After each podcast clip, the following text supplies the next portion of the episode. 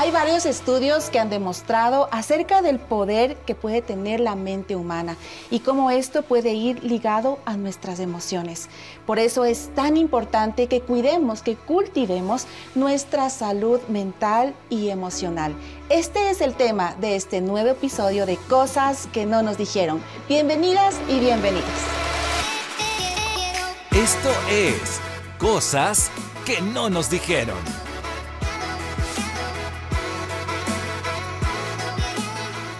Estamos súper felices de tener una invitada especial en este nuevo capítulo de Cosas que no nos dijeron. Gracias por estar con nosotros. A ti también que te conectas o que te descargas el episodio de hoy y tenemos a una invitada especial a quien tengo el gusto de conocerla ya un buen tiempo.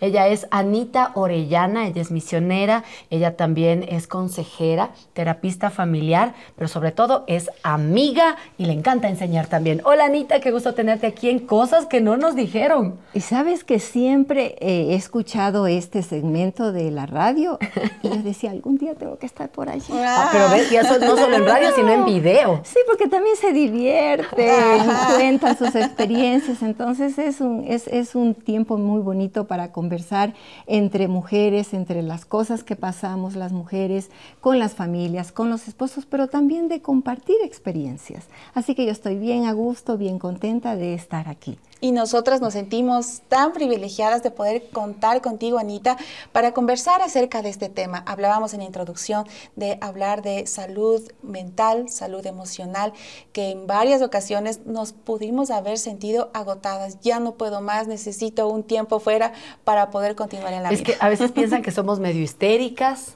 somos históricas, somos morelias y dramáticas. O sea, nos ponen todas esas emociones y uno como que dice, o sea, tan, tan así, tan así. Pero hay momentos donde uno dice, creo que se me pasó la mano, creo que reaccioné más de lo que hubiese querido. No sé si a ti te ha pasado. Y también depende de las etapas en las que vivimos, Anita. La verdad, todo el tiempo la mujer eh, tenemos ese cansancio por todas las responsabilidades que tenemos a cuesta, no, no solamente eh, con, el, con, el, esposo, sino también con tus hijos. Una de las cosas más difíciles es que tus hijos son diferentes el uno del otro. Y a veces uno necesita ser como tres mamás para cada uno. Y con el uno le apuntas, pero con el otro no. El otro es completamente ¿Te diferente. el, otro te despierta lo que tú tienes guardado por allí, las cosas, la paciencia que tú has cultivado tanto. Hay uno que siempre te la saca ahí a relucir. Entonces, toda esa carga emocional, física, eh, de pensamientos, mental, agota. Agota a una una, especialmente a las mujeres, ¿no? Porque somos las que estamos en el hogar, somos las que vemos por los hijos, por nuestros esposos y tenemos esa sensibilidad para saber cómo están ellos.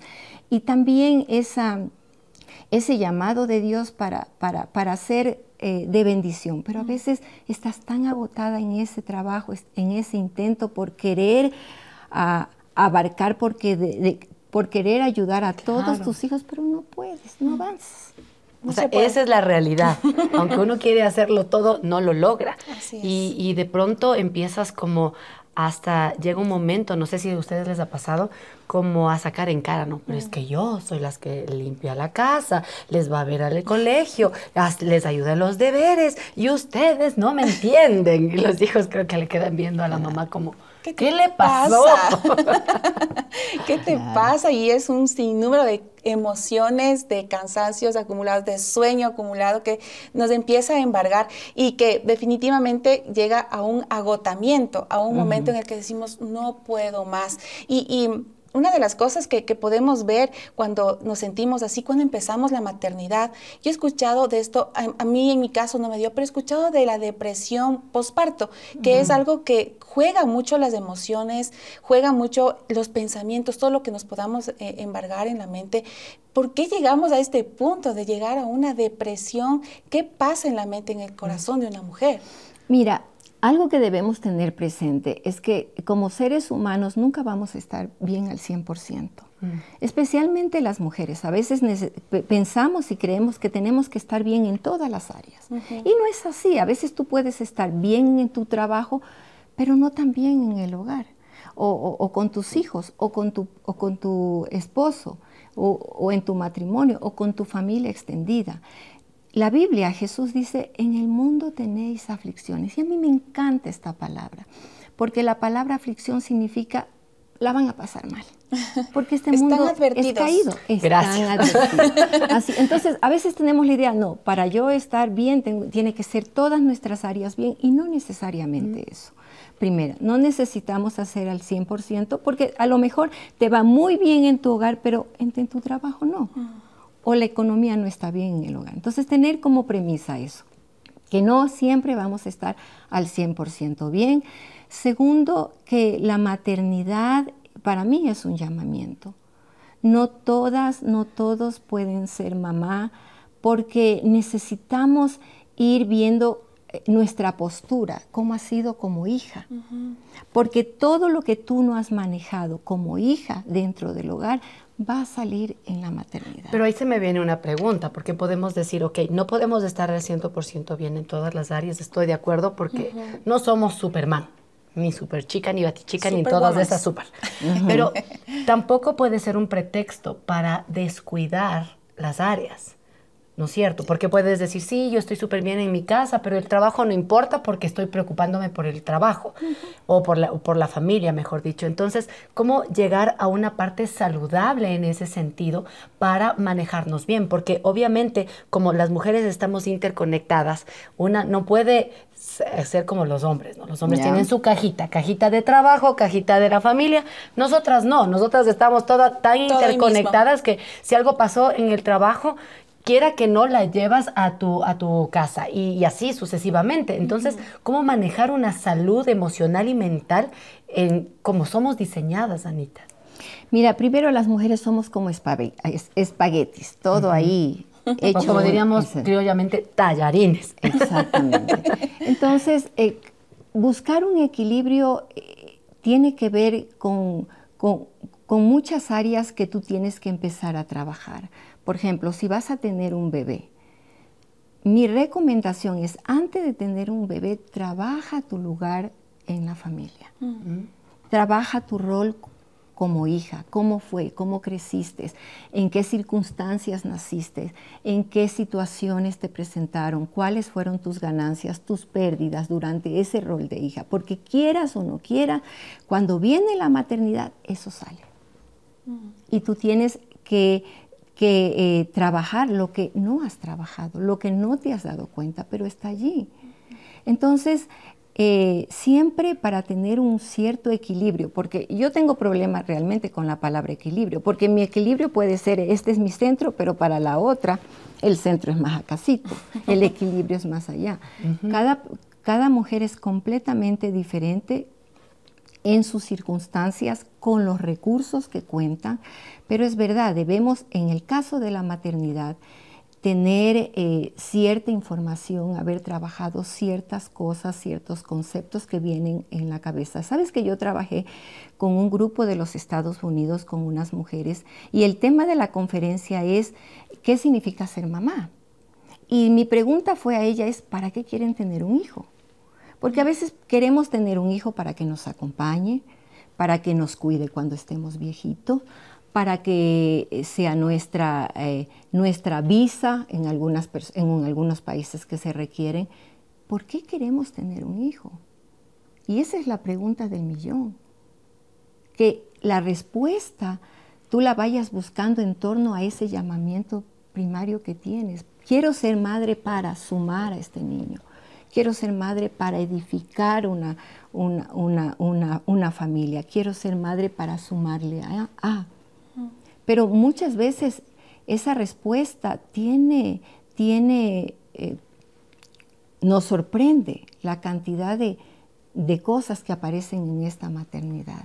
Y es verdad, como dice Carito, no vamos a estar 100% bien, pero sí creo que una mujer tiene que estar preparada en, en, las áreas que tú dices, en las áreas físicas, mental. Y yo creo que eso sería lindo para conversar ahora.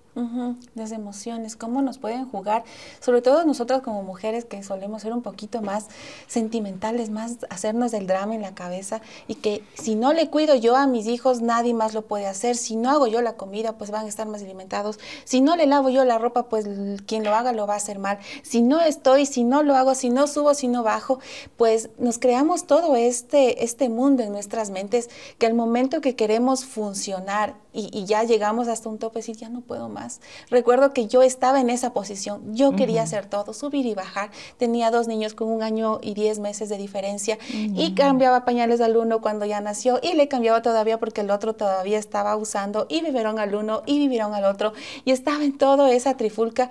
Llegué a tal punto que me di cuenta que no me estaba dejando ayudar yo quería hacerlo todo yo misma mm. porque creía que si no hago yo como mamá, pues me sentía que los iba a abandonar, que eh, no estaba siendo una buena mamá. Y lidiar con todas estas ideas en la cabeza y verme cansada y verme agotada, que no me podía bañar tranquilamente, que no me podía arreglar como solía arreglarme, que tenía que estar vestida como ese momento logré, realmente caí al punto de casi darme una ansiedad porque empecé a sentirme agitada, no poder dormir, no comer bien y esto me provocó mucho malestar en las emociones. Me sentía o sea, lo peor del mundo, pero sobre eso yo me exigía y decía, no, yo tengo que hacerlo, tengo que lograrlo.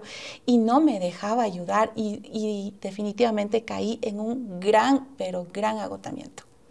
Bueno, la verdad que lo que tú has vivido es muy común. En mi caso, sabes que fue todo lo contrario. Ah, yo, a mí me faltaron personas que estuvieran al lado mío, porque yo sí decía, ay, ¿y ahora quién me ayuda? Yo requiero que alguien me ayude. Porque cuando vas a tener un bebé, sí, fíjate que eh, el, el, lugar en que nace el bebé, la circunstancia donde nace el bebé, los recursos con que tú cuentas para tener ese bebé vale. En mi caso yo estuve completamente sola porque toda mi familia es de la costa y de paso estábamos en el fenómeno del niño. Híjole. Y mi mamá no podía venir porque no habían carreteras. Entonces yo tuve que estar completamente sola y yo sí ansiaba que alguien estuviera a mi lado, ¿no? Para que me ayude, para que... Te este, anime, te. Y, además para que me enseñes cómo ser mamá, porque ser mamá no solamente es de una persona, también está la familia extendida, también está la comunidad, también está la iglesia. Todo eso son los recursos que... Eh, que uno debería contar para, para, tener esta, esta experiencia tan preciosa, yo digo que es tan gloriosa, pero tan desafiante y difícil. Mm. Porque de pronto te ves con un pedacito de gente y ahora qué hago y cómo se hace. Yo me acuerdo que me levantaba de madrugada a ver si respiraba o no respiraba.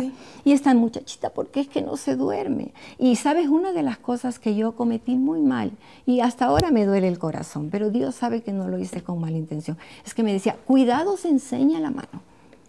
que no se enseñe las enfermeras, mi cuñada, la vecina, todos, que no se enseñe la mano. Pero yo tenía el tiempo, el espacio para que se enseñe. Para que esté en la mano. Y además que son, ¿qué? Ocho o nueve meses nada más, después ya camina y nunca más los tienes en la mano. Ya no quiere que los amarques. Ya no quiere, ellos van poniendo su propio ritmo, no, ya no, hasta aquí nomás y todo. Entonces sí, la verdad que la maternidad agobia, agota, pero no, no solamente es lo físico, sino el no saber qué hacer, mm. el no saber si lo estás haciendo correcto el no saber si los está haciendo bien. Y necesitamos una comunidad para ayudar a esas madres a decirle, bueno, es tu mejor esfuerzo, pero estas pueden ser algunas ideas. Tener ese acompañamiento, esa conversación, ese soporte, ¿no? Que te puede dar tu madre, que te puede dar tu hermana, que te puede dar alguien de la iglesia, que te puede dar una profesional también, que te puede dar eh, la, misma, eh, eh, la misma ciudad donde estás viviendo. Pero, sabes, estoy pensando en lo que tú dices porque también llegas al otro punto en el que tienes tantos consejos. El pediatra te dice una cosa, la suegra te dice una cosa, la mamá te dice otra. cosa y la tía otra cosa y uno está, ¿qué hago? O sea, ¿cómo, ¿cómo manejo también esa situación? Y si resulta que hiciste lo que te dijo la mamá, quizás la suegra se enoja que porque no siguió el consejo de la suegra y viceversa. Y de pronto vas donde el pediatra y dice, pero ¿por qué no hizo lo que yo le dije? Y como que llega un momento donde uno se abruma y, dice, ¿qué voy a hacer? Entonces, también esa parte afecta emocionalmente porque uno está así como entre la espada y la pared. O sea, quiero que todos estén bien conmigo porque en este momento estoy en esa transición de ser madre y, creo que nos enfocamos más en este punto. Pero, ¿cómo manejar para que no caigamos también en esa presión de que todo el mundo parece que sabe la respuesta, menos la mamá? Pero, y, y a veces son tan contradictorios los consejos de una persona y de otra que tú no sabes qué hacer. Mira, por eso es muy importante llegar a la, maternidad lo más preparada posible, eh, haber elaborado y caminado todas tus lutos, todas tus pérdidas anteriores, eso es súper importante. También ese instinto que el Señor te da, porque tú dices, este, consuelo, este consejo me suena, este no. O este no, no aplica. Este, este me late. Exactamente. Entonces tú puedes decir, no, este se acomoda a lo que yo puedo dar, a lo que yo soy. Pero es necesario tener elaborada tu propia postura frente a la familia, porque cuando tú tienes al primer hijo, todo eso sale. Todo eso sale. Tus miedos salen, tus fobias salen, eh, salen tus dudas, necesitamos que cada madre, en lo posible, vaya elaborando y trabajando todas esas pérdidas que tuvo, toda aquella que no pudo trabajar. Y también tener esa, esa paz de que el Señor nos puso ese instinto de mamá, que no todas, no todas las mamitas tienen, pero hay, hay, personas que sí, que, que ya son son tan saludables que quieren ser mamá, que hacen todo lo posible para sacar adelante a sus hijos. Hay otras que no. Entonces, por eso es necesario esa pregunta, ¿para qué quiero ser mamá? Entonces, es importante. Y, este tipo de, situaciones que tú nos comentas nos puede llenar de frustración, ¿verdad? Y ahí es donde genera las emociones, cómo se conecta la mente con, nuestras emociones, Cómo, cómo, equilibrar, cómo saber manejar este tipo de situaciones se nos complica, porque puede ser que tal vez crecimos sin una figura materna, o tal vez sí tuvimos una mamá, pero no nos empezamos a fijar realmente estos detalles, como tú dices, no nos preparamos. Y es tan bonito porque que cuando estamos conscientes de, la maternidad tenemos estos nueve meses para ir instruyéndonos, para ir leyendo, para irnos preparando, para ir sanando como, como mujeres, para estar preparadas para esto. Pero hay ocasiones también que no lo hemos hecho. En mi primer bebé yo recuerdo que no lo hice, no me preparé, no me di cuenta, no me dijeron que yo tenía que prepararme algo que para mi segundo embarazo fui mucho más precavida, me preparé en todo sentido, emocionalmente, mentalmente, físicamente, en estar pendiente de cada detalle. Y, es algo que, nos lleva a aprendizajes continuos, a madurar definitivamente, por más que digas, no, yo sí quiero un bebé, estoy lista para hacerlo, puede pasar que el momento de los momentos no, no, no lo logramos o no sabemos cómo hacer y nos juega mala pasada las emociones. Verás, una cosa que le gusta a nuestro cerebro es aprender. Y, la cognición y la emoción están íntimamente ligadas. Es como un binomio, es como la cara... La parejita ideal. eso, las dos caras de una sola moneda. Por un lado está el aprendizaje, pero también el otro lado están las emociones. Las emociones son las guardianas del aprendizaje, nos ayudan en la memoria a fijar esa memoria. Las emociones es aquella que nos permite memorizar los recuerdos impregnar los recuerdos. Yo no sé si tú te recuerdas a veces en el colegio, había maestros que tú hasta ahora los, los recuerdas, porque se fijaron en ti sus palabras, sus consejos. O sea, por miedo o por alegría. Exactamente. Pueden ser recuerdos positivos o negativos, pueden ser huellas o cicatrices que te dejaron, ¿no? Pero es muy importante saber que las emociones y el aprendizaje están íntimamente ligadas, que lo que tú aprendes con emoción, eso es lo que se queda, eso es lo que está allí. Entonces, eh, prepararte para ser mamá también tiene que ver con eso, ¿no? A ver, ¿qué es de lo que tú aprendiste desde niña o de adolescente con esa emoción marcó tu vida? Porque eso mismo tú le vas a transmitir a tu hijo. Tener en mente que las emociones, a veces pensamos que solamente las mujeres tenemos emociones fluidas. No, los varones también, algunos varones. En una de las conferencias que da mi esposo, a mí siempre me dan el tiempito de oración o de la introducción y yo les decía que nuestras emociones, que nuestras lágrimas tienen hormonas que, así funciona nuestro cuerpo y, a través de las lágrimas salen estas hormonas. Y, son las hormonas del estrés. Cuando tú lloras, te has dado cuenta que tú te ¡Qué alivio! tan aliviado. Yo, yo les animaba a los varones, porque era un congreso de varones, desen el permiso de llorar también, porque claro, nosotros las mujeres todas lloronas, pueden llorar todo lo que sea, nunca está mal visto, pero los varones no. Entonces, saber que hay emociones que nos que Dios ha puesto en nuestras vidas para canalizar lo que queremos decir, porque antes que salgan tus pensamientos, salen tus emociones. Antes que digas una sola palabra, tu emoción te, delata. Te delata. Exactamente. Entonces, debemos aprender a tener una coherencia, ¿no? Y, claro, a veces nos pasa que estamos en, esta labor de ser mamá y de pronto tú te enojas y echas las bombas al a, a, un ranchito cuando no era necesario. Tú dices, pero ¿por qué me, me eh, reaccioné así. Reaccioné de esta manera, de esta, de esta forma. Hay algo para trabajar. En mm. ese pensamiento hay que empezar a trabajar. Porque ellas son, las emociones son las que te dicen qué es lo que está pasando. Claro, porque no sé si a ustedes les ha pasado. Racionalmente estás con tu pequeño o con tu pequeña y entiendes, ¿no? Está cansado, está estresado, está en la adolescencia y por eso reacciona así. Racionalmente uno como que entiende esa circunstancia, pero emocionalmente no. Y aunque uno dijo, sí, está cansado, reacciona como que enojado y que como así tú te portas. Ahora, lo que tú dices me parece interesante, pero ¿cómo llegamos a nivelar esta parejita? ¿no? tanto la, la, parte emocional como la parte mental, para que uno reaccione de una forma saludable con una misma, con una misma, pero también con el resto, porque claro, a veces uno dice, no, es que a mí me ha pasado, no, estoy pensando racionalmente y digo, sí, mi hija o mi hijo están pasando por esta situación, por eso reaccionaron así. Y ya, se portan mal y reacciono mal. Y luego, pero que soy mala madre, pues, pues sí entendí que esto no tenía que haber pasado. ¿Y cómo es que reacciono así? ¿Cómo llegamos también a ir equilibrando cosas prácticas que nos podrían ayudar, Anita? Sí, eso es bien importante porque yo, ahora que converso con muchas madres, yo siempre digo, estamos destinadas sí a fallar porque nuestros padres fallaron también.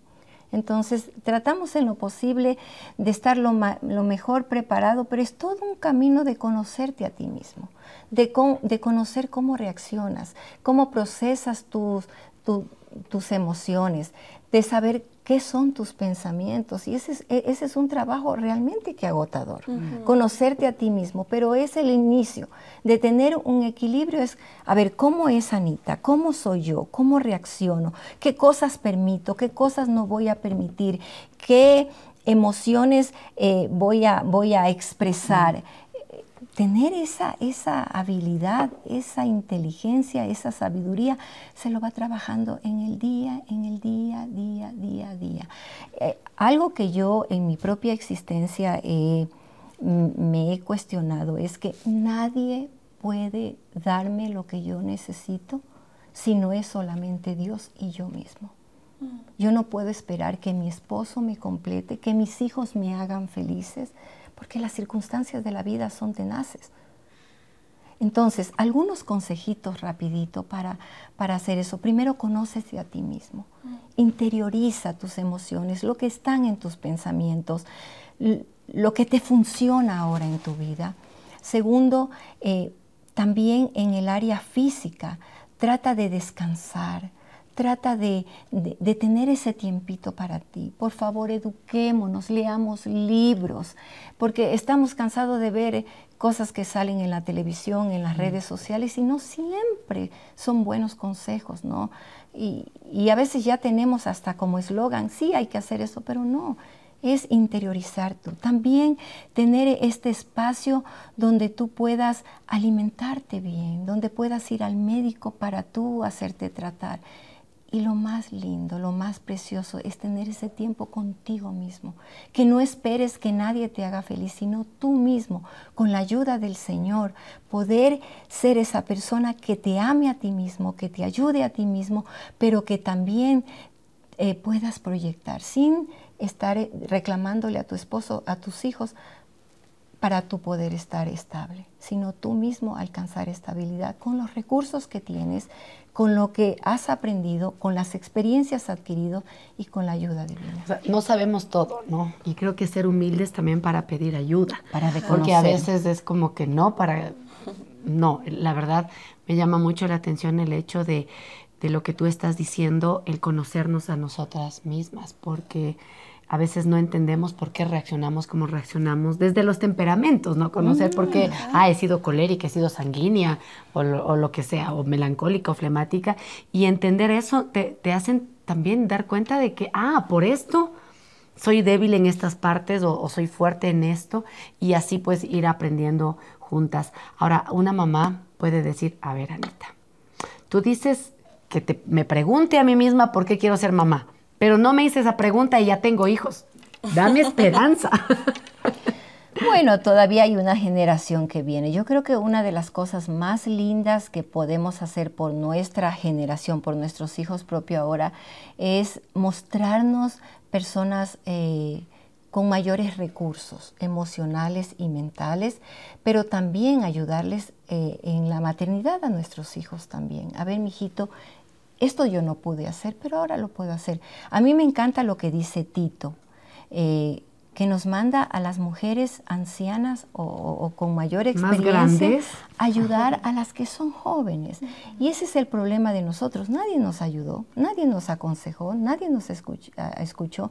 Ahora me da mucho gusto de esta generación que es muy criticada, esta nueva generación, pero lo que me da mucho gusto de esta nueva generación es que puede expresar sus emociones.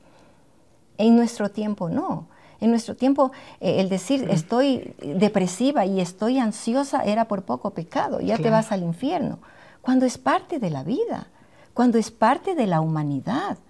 Me encanta cuando la Biblia dice, vamos a tener prueba, vamos a tener eh, pecados, pero el Señor camina con nosotros. Entonces, darnos cuenta de que, de que no podemos em, ser personas que lo saben todo, sino que vamos aprendiendo en, el camino. Y eso que aprendimos, lo compartimos. Y a partir de lo que estás aprendiendo, empezar a ser una mejor mamá. Mm.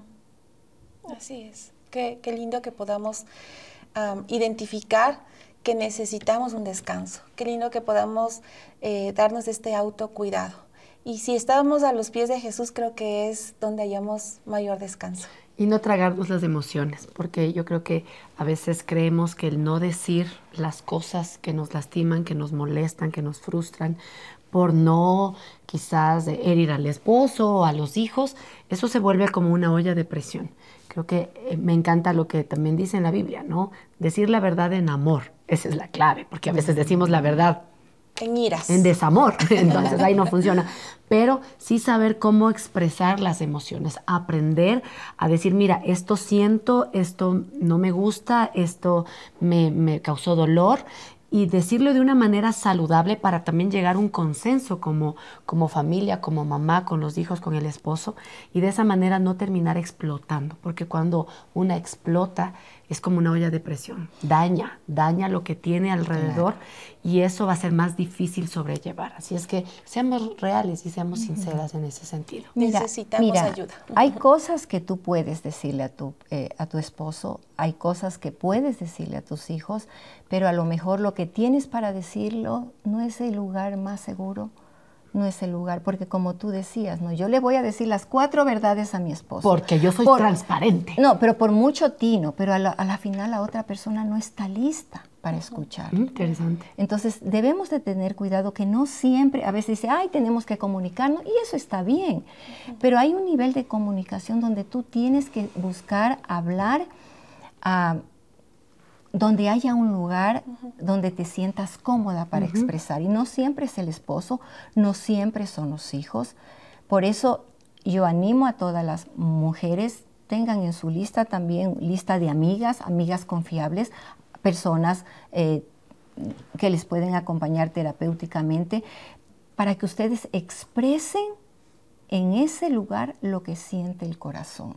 Cuando, porque a veces uno le puede tirar una información a los hijos y los hijos no están listos. Y en vez de armonía y hablé y me comuniqué, se complicó la cosa. Se complicó la cosa. Entonces, mejor tener a alguien que no le va a lastimar, pero que te va a escuchar, pero que te va a entender. Y te va a ayudar a ver desde otra perspectiva claro, también, ¿no? Y esos son los lugares de reposo. Eso es cuidar de ti. No solamente ir al médico. No, no solamente alimentarte bien, hacer deporte, que todo eso está bien y es perfecto, pero tener una persona o personas que puedas decir, bueno, yo no te juzgo, solamente te entiendo.